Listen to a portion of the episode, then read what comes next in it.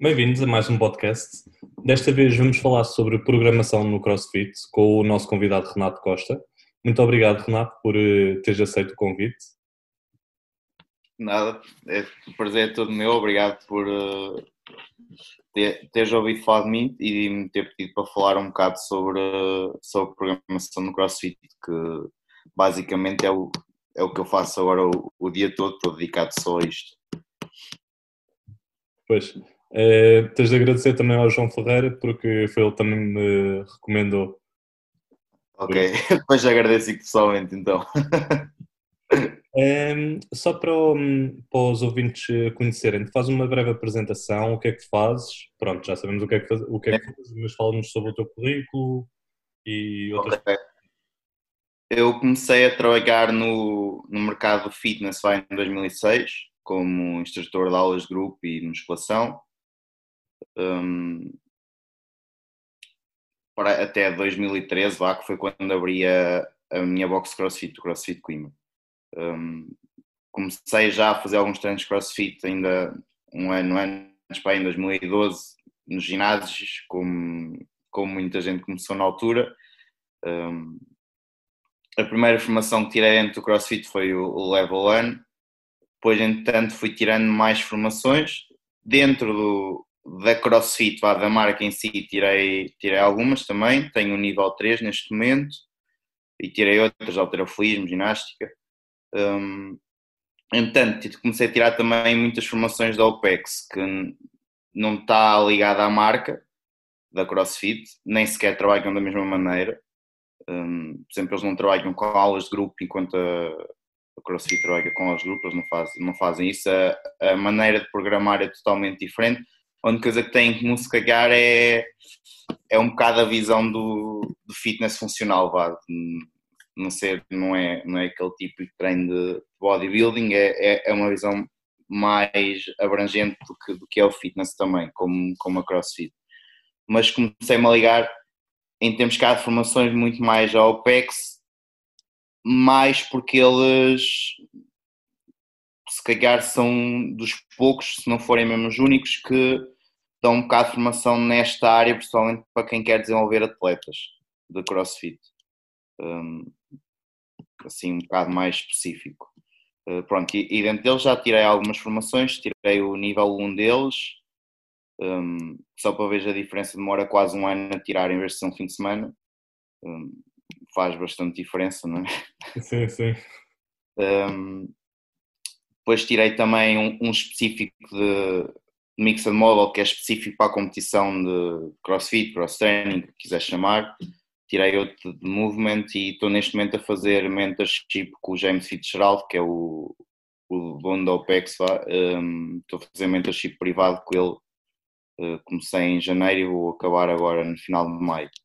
Um, entretanto, por este percurso também criei uma programação minha, o RC Training, uh, em programa à distância, remote coaching para, para atletas não só queiram competir, tem, algo, tem alguns atletas que não querem competir, eh, mas a maior parte deles é atletas que querem competir e exprimir-se ao máximo na, na competição. Ok, então um, um currículo bastante rico nesta Sim. área. Isso é ótimo, porque pronto, estavas a falar eh, normalmente os cursos do, no CrossFit Level 1 é um fim de semana, por isso não se aprende. Sim, ah, tem, tem o objetivo deles, ok? De o fazer. É, é uma maneira, de certa maneira, de, é muito mais rápida, por exemplo, de promover a modalidade, dá-te acesso a, a, um, a poder dar aulas muito mais rápido, né? ou até abre uma box, aliás, só precisas ter o nível 1, ou seja, tiras num fim de semana, depois podes abrir uma box. Apesar de cá em Portugal há outras regulamentações, como o diretor técnico, etc., que dificultam um bocado mais o acesso, mas há, há noutros países que nem sequer tens esse, esses problemas. Ou seja, é muito mais fácil de expandir a marca assim. Um, pronto, basicamente estão ali os movimentos básicos, tem o seu valor também, atenção, o, o, que, eles, o que eles fazem lá. e são muito bons, por exemplo, na parte de coaching, de ensinar a ensinar. Acho, acho que é uma grande mais-valia até do, da maioria dos cursos do, do CrossFit. Muitos deles depois são é, muito superficiais na, na matéria em si. São muito superficiais, não são umas luzes.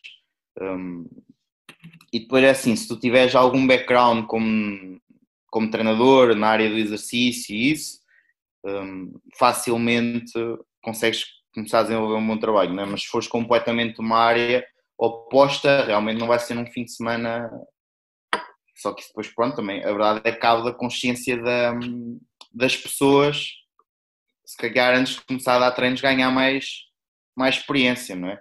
Exato. Também existe Posso outros mecânico, vou tirar um curso de mecânica, mas se calhar não, vou, não posso começar logo a arranjar carros, tenho que ganhar experiência a arranjar carros. Exato. Também existem outros cursos de preparação física, por exemplo, da NSA, que é só fazer o exame. Sim, e sim, também exato. é muito à base disso. É, tens de estudar por fora, ter, ganhar experiência para depois eh, seres um bom treinador, não é pelo curso que vais ser assim o melhor dos melhores. Mas pronto, eh, agora para começar um pouco mais o tema, define-nos só o que é o CrossFit e fala-nos um pouco sobre a fisiologia da modalidade. O CrossFit é basicamente é, é treino intervalado, alta intensidade com movimentos funcionais, não é? Um, isto em termos de, da fada modalidade em si para, para as aulas, vá, para a população geral. Agora, em termos de competição, já é bastante mais complexo, porque já, já implica dominar muitas modalidades, implica que o atleta seja muito versátil, implica trabalhar em todos os sistemas energéticos e que ele seja eficiente em todos, o que, o que de certa maneira também causa uma dificuldade em, por exemplo, em descrever um, a fisiologia em si da, da modalidade esportiva e também porque de certa maneira é recente a modalidade, é? é recente, se calhar tem que uns 10 anos ou, ou pouco mais. Um, acho que o primeiro, posso estar enganado, mas os primeiros, por exemplo, CrossFit Games foi em 2007, acho eu. Um, ou seja, foi a primeira vez que houve assim competição desse, de um modelo de fitness. Um, ou seja, não é assim há tanto tempo quanto isso para ter um, um, uma carrada de dados e historial de, até do que um atleta precisa ou não de treinar. Mas se calhar se me perguntares em termos de predominância, o sistema aeróbio é bastante importante aqui. Um, para recuperar entre, os, entre, o, entre a competição, dentro da competição em si, a maioria dos, dos, dos WODs vá, de competição vão andar entre os 5 e os 20 minutos, às vezes há uns mais longos, já chegou a haver maratonas de remo, não é? Mas, e às vezes há uns mais curtos, mas estou a falar de uma, de uma, de uma média. Hum, e depois o resto que é muito mais curto, sei lá, pode ter um sprint ou pode ter um máximo de carga, mas estamos a falar de um OD em se calhar 8 ou 12. Então, a predominância vai, se calhar vai, vai possivelmente ser muito mais no, no sistema aeróbico. Ok, e em termos de lesões, eh, já se ouviu muito falar que o CrossFit tem imensas lesões, por isso não devem fazer, mas quando vamos ver os estudos eh, não é bem assim. Mas em termos de lesões mais comuns, o que é que tens encontrado ao longo do tempo? O que acontece mais acaba por ser um bocado os ombros. Sofrem um bocado mais. Às vezes acontece também os rigs ou assim, por causa do volume de, de, agachamentos, etc. Mas os ombros especialmente podem ser o que sofrem um bocado mais porque a verdade é que passas muito tempo, tens que passar muito tempo ou pendurado ou, ou de cabeça para baixo a usar o como suporte ou, ou as barras, né, com o alterofilismo vai ter sempre de ombro, seja snatch, jerk, etc. E vais quase sempre ter muito volume dessa zona toda, da zona escapular. Um, e muitas vezes é também se calhar estas lesões mais comuns têm a ver também muitas vezes com falta de se calhar de cuidado do atleta em ter tanto cuidado na recuperação como no treino e, e não propriamente da da, da modalidade em si, estás a perceber? Um, ou seja, se calhar não levam tão a sério a recuperação como levam o treino. E depois isto faz com que comecem a aparecer uh, algumas lesões. Um, mas isto eu falo mais até em competição, porque, sabe, por exemplo, na boxe não, é muito raro aparecerem lesões. Às vezes o que acontece mesmo é tipo alguma coisa no ombro, mas felizmente não tivemos assim lá nada de, de grave. Um, Falou-se muito disso há uns anos, das lesões crossfit, que era o que estavas a falar, depois os estudos não, não, não comprovam isso. Pá, se calhar foi uma modalidade que começou a aparecer muito rápido, um, começou a dar muito nas vistas e começaram a ligar muito para a modalidade, mas realmente se comparares com outras, não tem um, um nível de lesões assim tão alto quanto isso. Se comparar, sei lá, vais comparar com o futebol, um, tem muito mais lesões. Aliás, estava a falar que não há lesões na minha box, mas a maioria da malta às vezes vai jogar futebol e depois lesiona só torce um pé ou, ou um joelho, etc. Um, será modalidades que, que, realmente são muito mais lesivas, só que como não deram nas vistas assim tanto, de repente não vêm tentar à baila por causa disso. Ok. E agora falando um pouco mais eh, sobre o contexto de atletas. Em termos de calendário competitivo, nós eh, ouvimos nas nossas faculdades, nos cursos, que existe um, um calendário condensado, que é mais nas modalidades coletivas, e depois uh, um, um calendário que só tem uma ou duas competições importantes, que é no caso do atletismo e outras modalidades. No caso do CrossFit, pessoalmente aqui em Portugal, como é que tu caracterizas mais ou menos o calendário? Ah, apesar de ser uma modalidade individual, uh, é bastante condensada até. Tens bastantes uh, provas, se calhar ali entre março, ao, ao final de março vai e, e junho, julho. Tens que uma prova todos os meses, ou agora se calhar até há mais, porque então começava por sempre mais prova. E depois ali outra vez tipo entre meio de setembro, final de novembro. Um, tens ali ainda também bastantes provas. Algumas níveis diferentes, ou seja, algumas que são melhores para atletas mais iniciados ou intermédios irem, outras atletas avançados, mas tens ainda um volume bastante grande de, de provas. A nível mundial já foi menos condensado, porque antes, por exemplo, tinhas, tinhas, tinhas CrossFit Games, que era a, a, a prova maior, e tinhas o Open, que dava o acesso aos regionais e depois aos CrossFit Games. Ou seja, certamente tinhas três momentos competitivos uh, se quisesses seguir só, só a marca, lá, sem ser campeonatos não oficiais. Agora, como também já os sancionados que dão acesso também aos CrossFit Games, mais, mais competições que dão acesso aos CrossFit Games, já não existem os regionais. Um, ou seja, já, já aumenta muito mais o período competitivo todo ao longo do ano. Ok, muito bem. E como é que tu geres o treino das várias modalidades do CrossFit durante esse calendário? Olha, eu primeiro, em vez de separar, digamos assim, já fiz isso e ainda há muita gente que faz isso, que é separar mesmo, de certa maneira, fazer eh, alterofilismo e, e condicionamento aeróbico, isso eu, olho mais como, como sistemas energéticos. O OPEX dá nome até, por exemplo, ao fosfato de creatina chama de gain, gain uh, a capacidade aeróbica se chama de sustain e ao anaeróbico chama de pain. Dá, dá esses nomes para categorizar o, os sistemas para depois dividir consoante os treinos. Um, mas pronto, divido, divido assim e divido por movimentos também. Okay? De bend, squat, pull, push, um, lunge e, e. E, e, vou, e divido assim ao, ao longo do treino. Um, e depois uso uma construção dentro do treino, que pode ser mais dividida, não depende da quantidade de vezes que o atleta treina por dia, ok? Um, isto, isto também pode ser alterado conforme a fase em que esteja.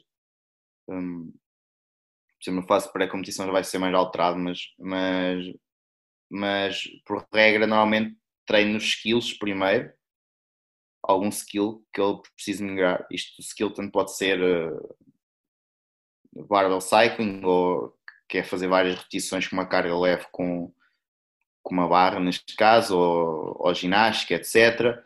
Depois trabalho de alterofilismo, de força e depois aeróbico ou, ou, ou anaeróbico, dependendo do, do, que eu quiser, da fase em, que tiver. E, e lá está, isto pode alterar se ele, se ele, se ele treinar várias vezes por dia, né? porque se ele treinar duas, posso escolher fazer uma sessão só de, de game, vá, de treino de força, alterofilismo, etc. E outra sessão só de condicionamento aeróbico e anaeróbico noutra e divide assim. E até pode acontecer fazer os skills antes do, do game ou nessa sessão, um, ou até depois antes da, da outra, antes de começar a outra, fazer os skills enquanto ele está fresco também. Ok. E, em termos de monitorização da carga, eh, como é que tu consegues avaliar ao longo dos treinos? Não é fácil, devido à, à modalidade que é, não é? Uh, mas o que comecei agora a usar recentemente é um protocolo que a OPEX usa, aliás, que o James usa, em que ele basicamente faz regularmente, dependendo do quão avançado ou não é o atleta. Uh, menos avançado faz mais regularmente, mais avançado faz menos regularmente. Um, basicamente são três testes. Um é o, o que permite avaliar se o atleta se mantém vá, o sistema nervoso central fresco, permite avaliar a força, permite avaliar a flexibilidade, a velocidade, a potência, etc. É um exercício que permite avaliar muitas coisas, a mobilidade e, tudo. Um, o remo, duas séries de 30 segundos para máximo metros, com 30 segundos só de descanso. O primeiro permite ver a potência do atleta e, e, de certa maneira até também se está a evoluir em termos de força no, no padrão de, de bending um, apesar de não ser um, um, exercício de força, mas como são 30 segundos um, implica muita potência e quanto mais potente for o atleta mais metros vai fazer e os, os segundos 30 vai permitir ver a, bem ou não ele, ele está a capacidade de recuperação dele, estás a perceber? se o sistema aeróbico está a funcionar bem ou não, conforme o déficit que ele tiver depois no. Mas se ele fizer 200 metros e depois 100, está com o sistema aeróbico muito mal. Vai ter sempre uma quebra, mas não pode ser tão grande.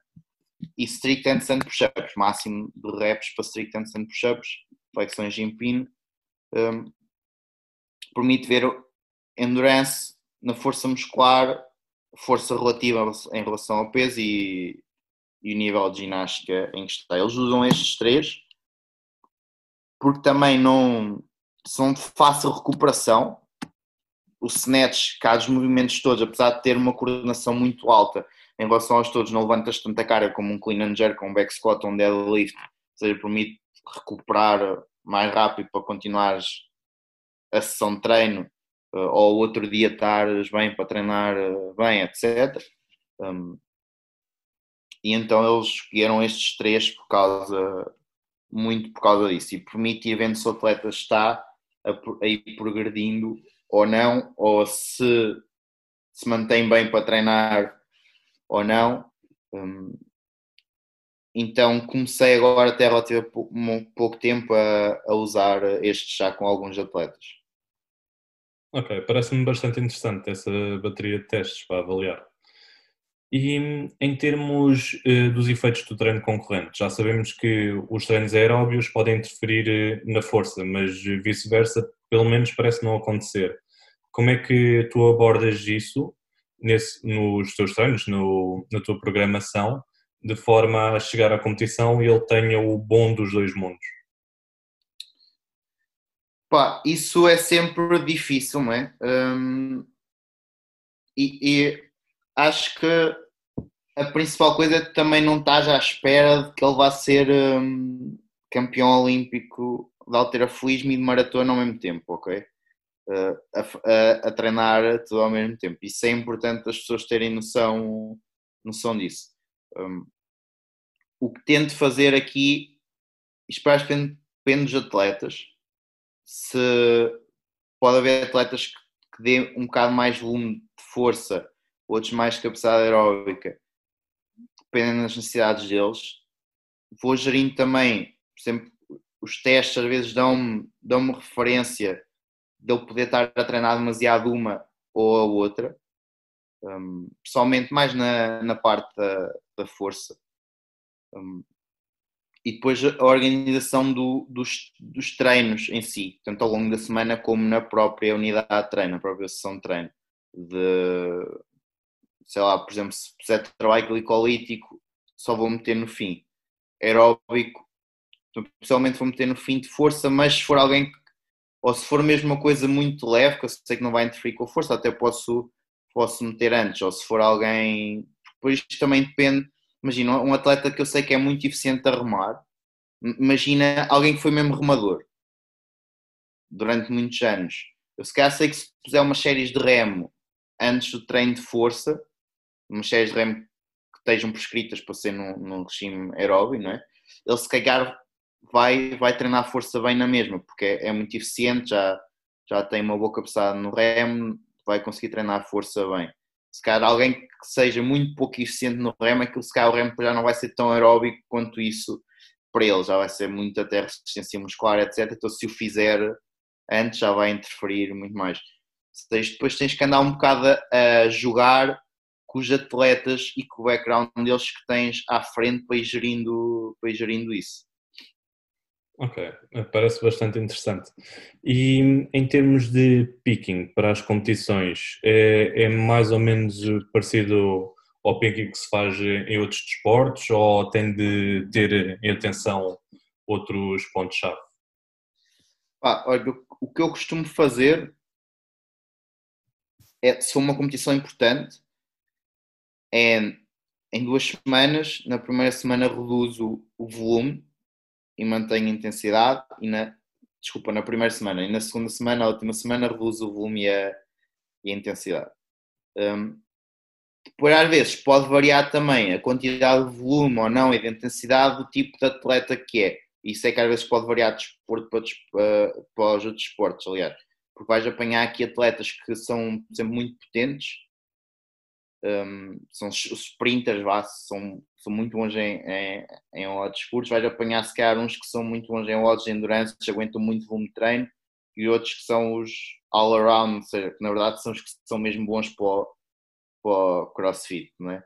E, e se calhar a um que seja muito bom, ou seja, um atleta de endurance, lá tu consegues manter um volume um bocadinho mais alto e, e nem sequer, se calhar não podes dar tanta intensidade em si ou, ou sprinter já nem podes meter tanto volume nesse, nesses, nessas semanas antes, como metes ao de endurance e o all around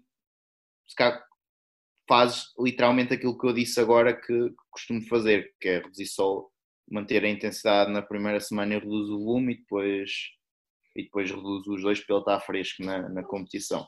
Se isso é que às vezes pode ficar diferir um bocado para, sei lá, se for para os 100 metros, já a partir de todos os gajos que estão nos 100 metros são gajos com, com muita potência sprinters e muita velocidade, não, é? não vais ter lá um gajo de, que seja muito bom em, em endurance. Ok, muito bem. E em termos da tua programação, que pontos-chave é que tu tens para a redução do risco de lesão? Colocas eh, programas, tens atenção a outros uh, fatores? O que é que tu fazes normalmente? Olha, tento meter sempre trabalho auxiliar, seja trabalho de estabilidade, seja nos ombros, nos joelhos de core. Um, não é fácil nesta modalidade, vou tentando manter um equilíbrio de puxar e de empurrar, mas não é nada fácil, um, pá, devido a, aos inúmeros movimentos que, que tens de fazer, um, mas vou tentando fazer isso.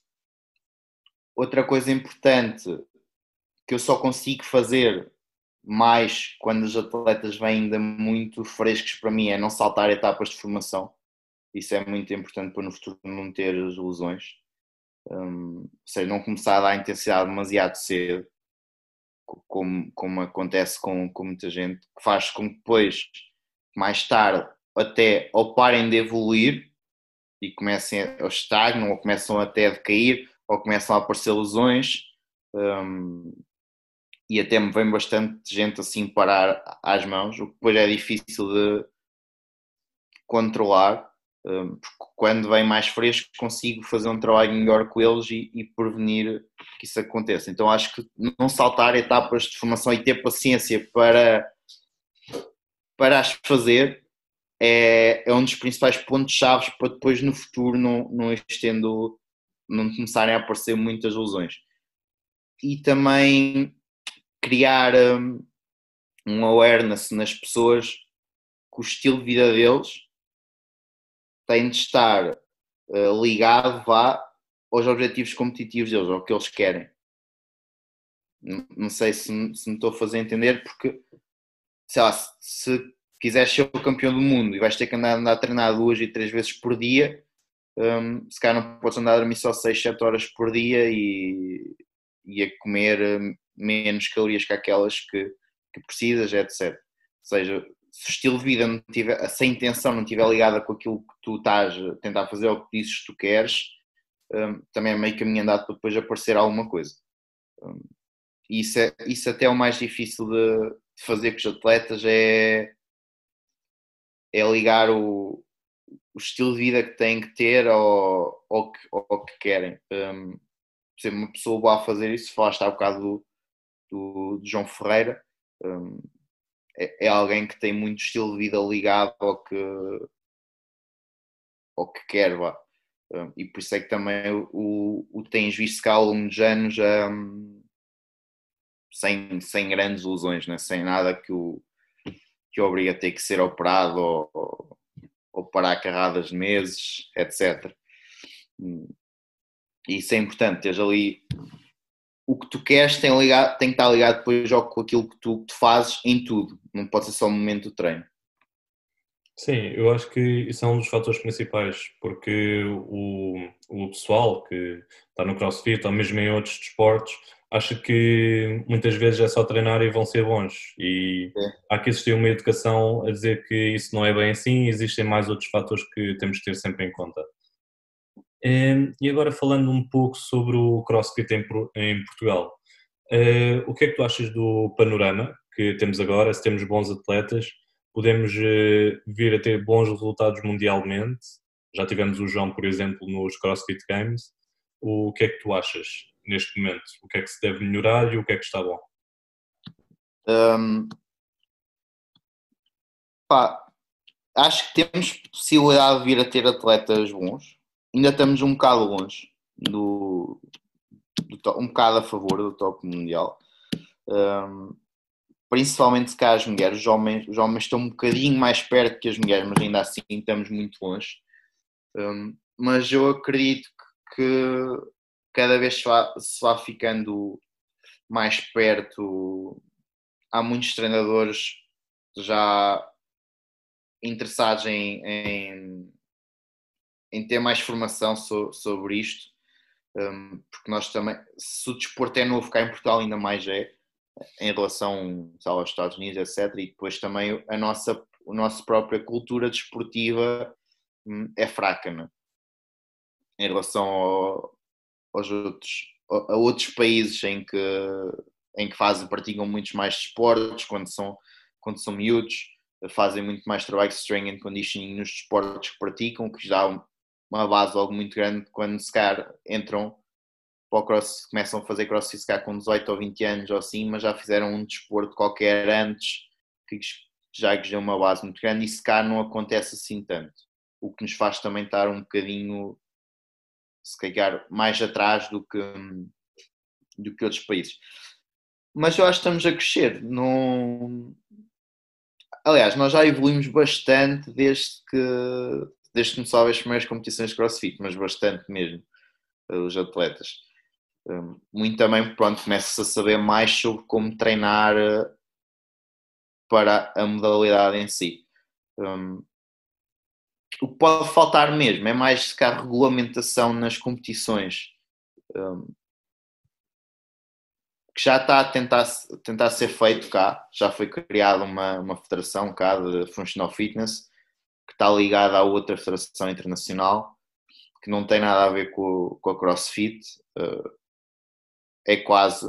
Não é bem uma concorrente, porque esta já não é bem uma marca, esta quer mesmo uh, tentar construir a modalidade como desporto em si.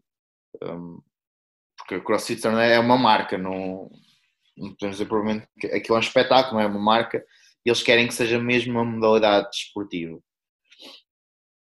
E, e, pronto, já está. E acho que é isso que falta um bocado também para, para o desporto evoluir mais. Tanto cá como, como lá fora. Ok, isso parece bastante interessante e espero que esse eh, projeto continue a avançar. Isso era excelente. É, mais uma vez, Renato, muito obrigado pelo tempo despendido e por teres aceito o convite. E deixa-nos só hum, as tuas redes sociais, caso alguém tenha dúvidas ou queira falar um pouco contigo. Sim, se pelo Instagram podem procurar RC Training, um, que encontram logo. Se quiserem falar pessoalmente comigo mesmo, podem procurar no Facebook por Renato Costa ou, ou no Instagram por Espera aí que agora já nem me lembro. Ah, rcosta.rct, se quiserem, se quiserem falar diretamente. Podem, podem perguntar coisas à vontade que eu, se souber, respondo. Ok, mais uma vez, muito obrigado, Renato. Nada, obrigado eu.